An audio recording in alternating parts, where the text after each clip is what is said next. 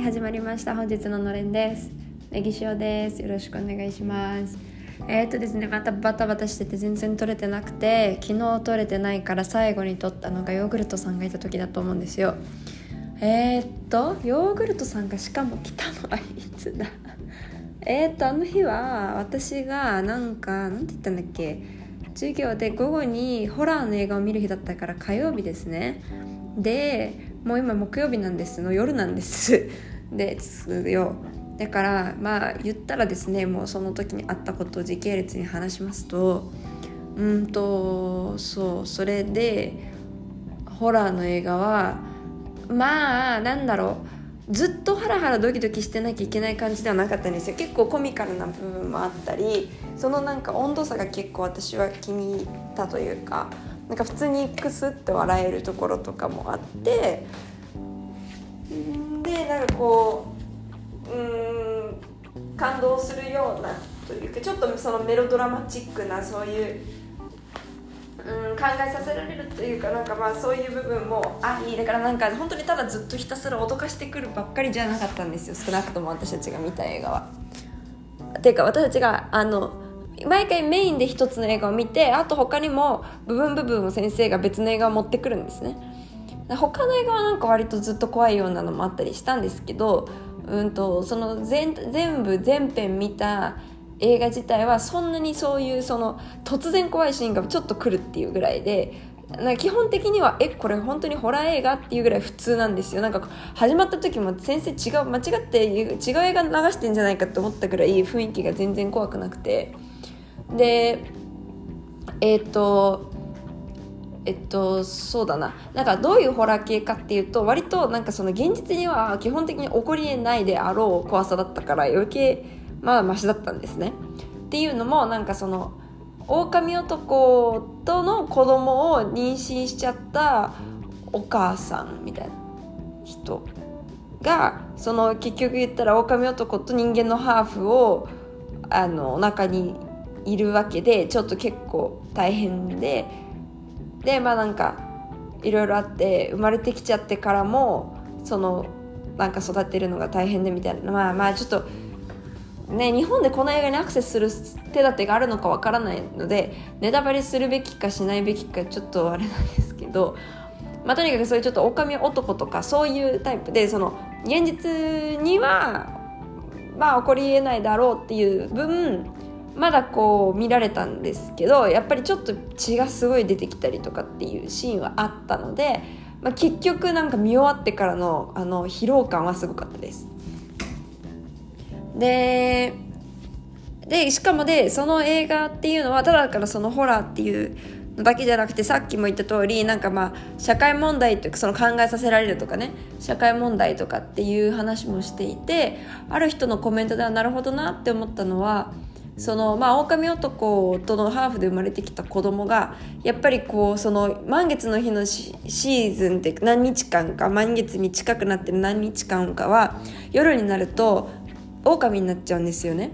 でその誰彼誰誰構わずに人間を襲ってしまうのでそのママが毎回その満月の日に近くなると彼をそのもう牢屋に近いところに閉じ込めてもう手に手錠みたいなのもかけて寝かせるんですよ。で朝起きると毛だらけになって起きてきてだから毎朝毎朝学校行く前に毎朝って言ってもその満月のシーズンだけですけどあの毛を全部剃ってからまた行くっていうのなんですね。でうんとだからまあその彼にしてみれば自由なことができなかったりその満月のシーズン特に例えば友達と遊べないとかでその特映画の中にもあったのはやすごいタイムリーだったんですけど6月のお祭りフェスタジュニーナっていうのがブラジルにはあってまあ去年ののれんとかで私も話してるだろうから日本のフェスタジュニーナとかって言ってると思うので名前聞いたことある方はいらっしゃると思うんですけれどそのフェスタジュニーナっていうのは基本的にやっぱり夜とかでみんなでこう女の子がと男の子でペア組んでダンスするみたいなのあるんですよ。でなんかその割と気になってる女の子からダンスに誘われて行きたいってママに言ったんだけどその言ったんだけど、えー、その日はちょうど満月の時期だからダメって言われちゃってっていうようななんかその自由な生活が送れなかったりもするわけですよね。っていうそういうこうなんだろういわゆる人間の普通のうーんなんかまあ普通に自分が当てはまってないっていうその世間の言う普通に自分が当てはまってないっていうのがその狼男のハーフの子の、ま、現実なわけじゃないですか。で、えっと、実際は、まあ、ちょっとまあネタバレっていうか映画の半分ぐらいで起きることなんでも言っちゃいますけどそのさっき言った狼男との子供を、えー、妊娠した女の人は割と裕福なお家の人で、まあ、親との縁を切親から縁を切られたとかで一人で住んでるんですね大きな豪邸みたいなとこに。でえっ、ー、と一人、まあ、黒人でえっ、ー、ともうなんか家賃も払え滞納しててみたいな人がその、えー、まあそのその奥様の世話まあちょっと旦那さんいないんですけどその狼男なんでいなくなっちゃったから一人暮らししてるその奥様のお,、まあ、お世話赤ちゃんが生まれるまでの毎日の世話とあと生まれてからもベビーシッターをするとかっていうんで雇われるんですねまずその黒人の女の人が。で途中からその2人が恋愛関係になるんですよ。でだからそういう意味でも、まあ、性的マイノリティっていうのでその世間から言われるの一般世間の普通まあ、かっこつきの普通にやっぱりこう自分が当てはまってないっていうそういう苦しみがその狼男との子供の苦しみとかっていうのにまあちょっとこう映されてる部分があるとかっていうあのうん考察をしている人がいてああなるほどなって思って。やっぱりそういうのが映画の面白いところですよね。なんかこうまあ映画に限らず芸術そのまあ、小説だったりとかそういうものでももちろんあると思いますけど音楽とかでもあると思いますけど何かにこうその直接じゃなくて比喩的に何かにその自分の伝えたいメッセージとか自分の立場みたいなものを何かに置き換えるっていうのがやっぱりなんかすごいなと思ってでそういう意味でなんかただのホラーじゃなかったなって思います。うん、っていうのが言いたかった。であとはそうだな何だったっけ？あとはそうそれで火曜日は終わったでしょ。ああでなんかそうだ。水曜日昨日が私の友達のその誕生日だったのでもうこっち来た時の最初の友達といっても過言じゃない子でもうずっと泊まりに行ったりとか、まあ、今学期に入ってからはあんまり会えてなかったけどまあ連絡は普通に取ってたんですけどあんまり会えてなくてあんまり泊まりにもう去年なんて泊まりに行きまくってたのに今年に入ってからほとんど行ってなかった。そう。えーと、その友達の誕生日が昨日だったので水曜日だったので火曜日にプレゼントを買いに行ってきました。のショッピングに。そ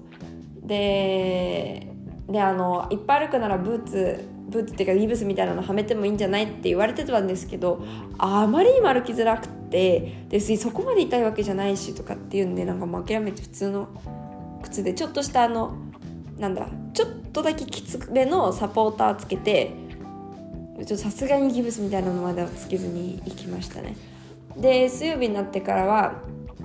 あの午後に MRI の結果が出たんですよ。ですぐにそのね MRI の分かるっていう友達に送ったんですけどなんかこれ足逆じゃないとかって言われてえどういうことみたいな。なんか左 でも少なくともそのなんか MRI の結果から分かったことが医師が書いてる。なんかそういう分かったことってとこにはやっぱりえっとえっとど忘れした。何損傷でしたっけ？あまずい。本当に忘れちゃ飛んじゃった。飛んじゃった。なんとか損傷。あどうしよう。ほらあの足首の。てか前からずっと言ってるから皆さん分かりますよね？あのあこんなに出てこないとなんか悔しいどころかちょっとなんか不安になってくる自分の。え？剣じゃなくて剣じゃなくて骨盤じゃないし。もう全然違うし待ってなんだっけ？でもその言ったら足のとこそやってて私の母親の場合断裂したパーツです。うわしかも何て調べていいかも分かんないし。で捻挫。なんとか損傷って出てこ。なんだっけ？本当にまずいな出てこないで人体だ人体。そう。人体損傷ね。なんでえっと全部がぶっちり切れたわけじゃないけど何本か切れたみたいですやっぱり。そうだからつながってはいるんですよまだ。でも何本か切れてるからまあ安静にしてなきゃいけなくてやっぱり。でなんでこうただ引き伸び伸びただけじゃないみたいなんですね。何本か切れてるみたいなのは確かで。でした。まあちょちょちょっと普通のなんかクジックよりは重かったかなっていう。でも今日とかもあの一日朝から本当に今まで日本の日本祭りの準備してたんですけど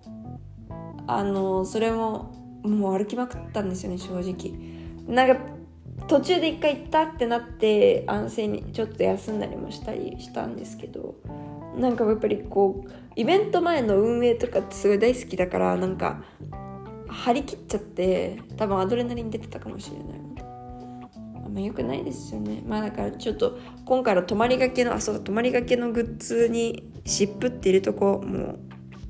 う湿布 OK はい。そうそんなわけでですね。あのまあちょっと戻る、まあ、今日は一日はその日本祭りの準備を日本でしてたわけですけどえっと昨日はといえばその MRI の結果とか出てで夜は友達のその誕生日で友達の家でみんなでなんかピザ頼んでご飯食べるっていうんでそこにお邪魔してそのまま泊めてくれたので泊まったんですね。であの去年のその子の誕生日の時に私はあの日本でよく売ってた顔パックのなんかあの歌舞伎役者の顔パックとか忍者の顔パックとかのシリーズご存知ですか？なんか他にもちびまる子ちゃんとかドラえもんのともあるんですけど私はなんかその子になんか食いしん坊なお姫様昔のあの平安時代とか、えまあちょっとその昔の十二人生きてるようなああいうお姫様でなんかほっぺたに団子の絵が描いてる食いしん坊なお姫様のあのパ顔パックをあげててでなんか泊まりに来た時に使おうね一緒にとか言いながらなんか毎回私が自分の分持っていくの忘れてたのでじゃあ今度こそって言って、まあ、今年に入ってやっぱりあんまり泊まりに行けてなかったこともあってまあね次がまたいつになるかわからないからあの今回行こうって言って今回私持ってって2人でやってもう大爆笑お腹抱えて笑う。本当になんか私忍者だったんですけどあの多分普通にあの何なんですかあの忍者って別に手ぬぐいみたいなので顔を覆ってるっていうか顔を覆ってるじゃないですかあの目のところだけ開いてて。でだから口元が全部黒いんですけどなんかすごいあのどぼ泥棒ひげみたいななんか怪しい感じになってて。ちょっと面白かった。けどまあそうそれで2人してなんかギラギラ笑いながら楽しくパックして朝ツヤツヤねのお肌で起きて。でそう日報行ったんですけど日歩のその2日間分の飲み物の量が半端なくてあのですね多分炭酸飲料だけで5トン分ぐらいあったらしいんですよ。でそれを何人いた今日多分6人7人でトラックから降ろして地下にある部屋までをもうバケツリレーですね。運ばなきゃいけなくてもうあのイベント始まってすらないのにみんなすごい疲れて。でそれをまず朝一でやったわけです9時半とか10時ぐらいからやってでその後にその午後お何？うんと午後にふあのご飯食べるエリアの机をとかをもうなんかすごい並べてなん単純計算で 7×87 列 ×8 テーブル7列だから8じゃあ56でしょ？で各テーブルにちょっと待って1234567違うわ。8列あるもしかして。8か7列でまあでも7だとしても7は56で各テーブルに6個ずつ椅子があるからもう336またはまたは葉っぱ 64×6 だから、まあ、384で370ぐらいの70人分ぐらいのその エリアの机とかをすごい並べて。私日本で見たことないんですけどなかったんですけどこっちはなんか正方形で折りたためる机っていうのがなんかやたらどこにでもあって日歩でしか私日歩でしか最初見てなかったんですけど例えばこの間の年末にいて湯葉牧場とかでもそれが机だったんですよ。なんかこう折りたたんで足をこうヒュッてやるだけずらしてなんか正方形のあの机になるっていうのがあるんですね。で別にそれをその正方形の机として使えるわけですよ。普通に4ペンあるからそこにこう4人席とかあの全然あと横並びにどんどんしてて長方形とかいくらでもできるんですけどそれだけじゃなくてあとはなんかタボアって言って板があってそのなんか長方形の板にえー、えー、なんで説明したらいいのかちょっとスマホケースみたいな感じ？カクカクってしたスマホケースをイメージしてもらってから1枚の板にその辺のところにちょっとこう飛び出る飛び出るように4辺ともに縁がついてるんですね。でそうするとその長方形のその板の端っこ端っこにそのさっきの正方形の机を置くと正方形の机2個使うだけでもっと長いテーブルが作れるんですよ。その正方形の例えば4個並べるのと同じだけの長さの机が正方形の机2個を両端に置いて上に板1枚置くだけでその作れるわけですよ。でそのさっき言ったよ。うにスマホカバーみたいにこうちょっとこう縁が飛び出る形であるのでその正方形のにガチャってうまいことこう引っかかってずれないようになるんですね。ただ机の四角い机の上に板置いてるだけじゃなくてそのガチャってはまるんですよ。そうっていうのがあってそのイベントのたんびにやるんですけどだからそれをこうもうひたすら作っていく。でその板1枚が大体こうその長い方の辺のところに椅子3個置けるぐらいの長さなんですね。っていうんでまああのそのひたすら椅子運んだり机運んだり板運んだりしててでも飲み物も散々運んでもうなんか 炭酸飲料も見たくないとか言ってる人もいたしね。でえー、とそう準備して。で明日がもっとデコレーションなんですね。入場口のデコレーションだったりとかうーんうんとまああとそうだ今日やったのは提灯釣りました。あのいつもの駐車場は野ざらしなんですけどそこにもうテントが張ってあってでその駐車場が全部食べ物エリアになるんですね。なんかこのその外側あその駐車場エリアの辺全部にあの屋台が出て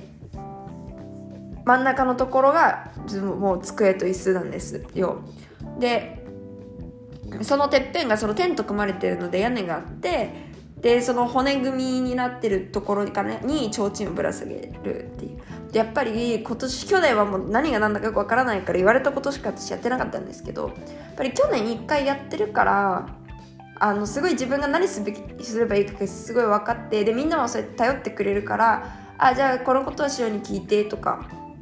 ね私自身もあこれ足らないからあれやろうこれやろうって思いつけたしそうなんかこう人に頼るとすごい時間かかるんですよね。人に頼るっていうかその何て言うんだろう。あじゃあみんなこれやってくださいって言われて例えば去年とかだって「じゃあみんな提灯やってください」って言われても提灯の組み立て方を知らないと誰かに聞かないといけないじゃないですか。でその聞く相手がなんか忙しかったりするとまたそれを待たないとどうしようもないわけじゃないですか。その作り方を組み立て方知らないから待つしかなくて。で他にも何すべきかわからないからね、それ他の人に聞ければあかりやってこれやってって言うけどその分かってる人たちが 忙しいから聞けなくてっていうそういうジレンマが正直あったところをそのもう一回分かってるからで去年はやっぱりそうあのコロナ禍で何年かなかった分人数はいたんですけどその私同様に私より1年前に入った人だってやっぱり日本祭りやったことない人たちだったからもうみんなが私と同じ状態で指示待ちしかできてなかったからすごい時間かかったんですけど今年はそれでもうみんなが「あ去年ああだったよねこうだったよね」っていう人の人数が増えたからこそこうなんていうんだろう一から一その提灯の作り方を聞く人とかっていうのがいらなくて私とかもが今度どんどんみんなに「はい提灯はこうやってやるんだよ」とかって言ってどんどんねできたからすごい効率よくなんか去年よりは早くいろいろ終わったような気がします。そう。疲れたのはその朝のもう飲み物のせいで最初から疲れてたからなんですけどでもねあのそう全体的な効率で言ったらすごい良かったんじゃないかなと思います。で明日そのデコレーションしたりとかまあできるだけ寝る前に明日ももうね明日はそれこそ完成させて寝なきゃいけないから何時に寝られるのかわからない。のが大問題でなんで今日はもうなんか11時過ぎちゃってるんですけど今からそのもう全部準備してお風呂も入ってすぐ寝てちゃんと今日が最後寝られる最後の日ですねまともに寝られる。だからああまあでもあれか。日本祭りの初日の夜とかはそんなに目デコレーションやなきゃいけないとかもないし大したやることはないかな。わからないですけど。はいそんなわけでございます。ということで、うん、20分経ったことだしこの辺にしたいと思います。ではではネギ塩でございました。そうだってことはだから明日とかもう明後日とかしあさってとかちょっとのれん取れるかわからないのでねえー、もしかしたら3日ぐらい投稿がないかもしれませんが心配しないでください。でその日本祭りレビューを楽しみに待っててください。ではではネギ塩でした。さようなら。